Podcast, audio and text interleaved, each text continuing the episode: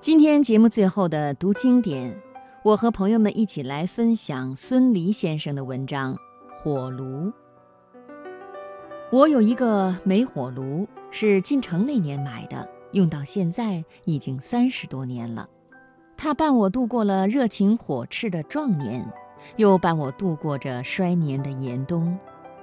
它的容颜也有了很大的改变，它的身上长了一层红色的铁锈。每年安装时，我都要举止艰难地为它打扫一番。我们可以说得上是经过考验的，没有发生过变化的。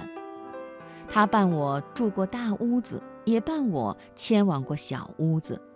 它放暖如故，大屋小暖，小屋大暖。小暖时我靠它近些，大暖时我离它远些。小屋时来往的客人少一些，大屋时来往的客人多一些。他都看到了，他放暖如故。他看到和我同住的人，有的死去了，有的离去了。有的买制了新的火炉，另外安家立业去了。他放暖如故。我坐在他的身边，每天早起，我把它点着；每天晚上，我把它封盖。我坐在他身边，吃饭、喝茶、吸烟、深思。我好吃烤的东西，好吃有些糊味儿的东西。每天下午三点钟，我午睡起来。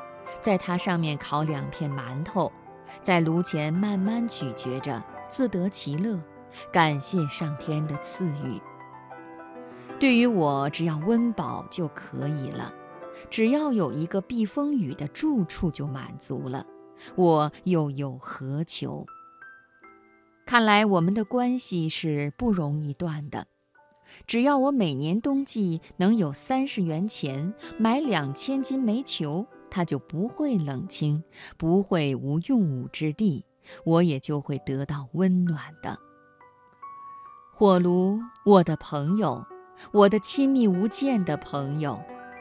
我幼年读过两句旧诗：“炉存红似火，为情聊胜无。”何况你不只是存在，而且确实在熊熊的燃烧着呀。